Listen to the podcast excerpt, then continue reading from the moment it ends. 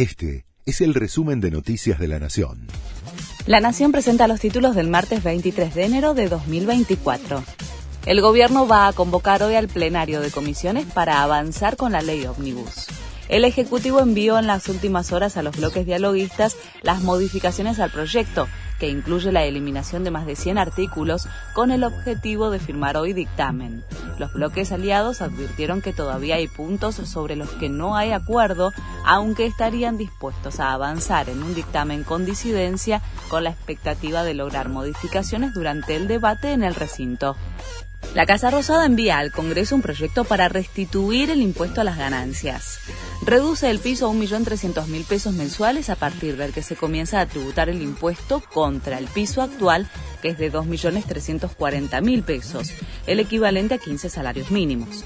De esta manera volverían a tributar 800.000 trabajadores. Además, cambiaría de nombre.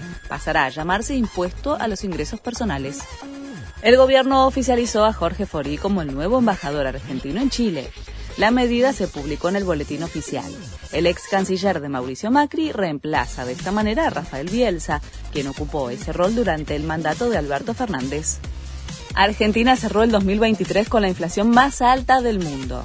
Según los últimos datos, tanto Venezuela como el Líbano tuvieron un mejor desempeño y lograron morigerar la aceleración de precios en los últimos meses del año pasado. Argentina además se ubicó como el único país del mundo que superó una inflación de 200%. Donald Trump busca confirmar su candidatura presidencial en New Hampshire.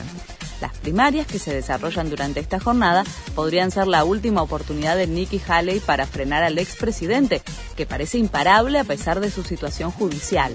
Según una de las últimas encuestas, Trump obtendría el 52% de los votos frente al 34% de Haley, su única contrincante real después de que el gobernador de Florida, Ron DeSantis, abandonará la carrera presidencial. Este fue el resumen de Noticias de la Nación.